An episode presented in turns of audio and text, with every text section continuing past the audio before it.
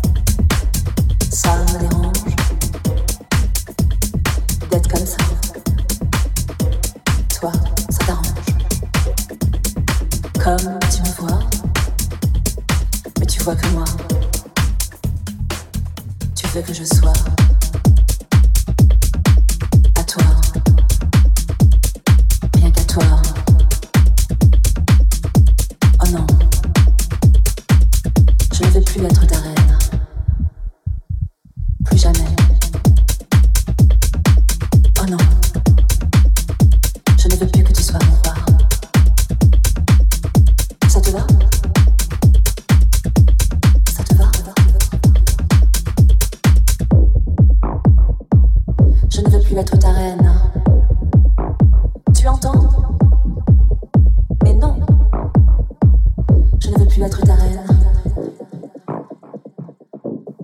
Je ne veux plus que tu sois mon roi.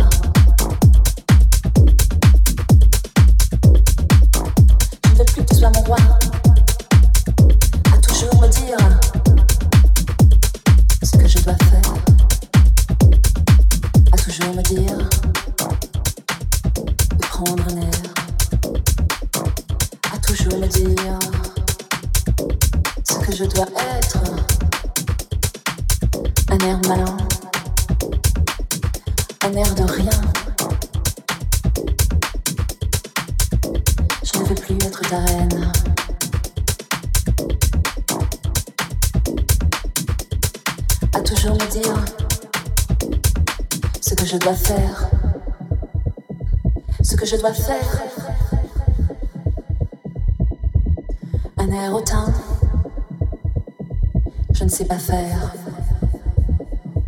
Un air malin Je ne sais pas faire. Je ne veux plus être ta reine. Je ne veux plus être ta reine.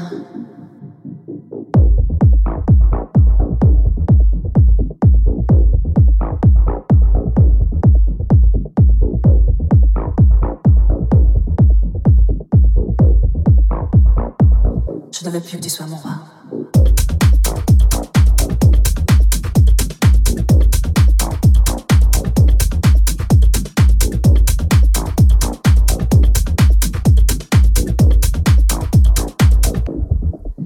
Tu veux que je sois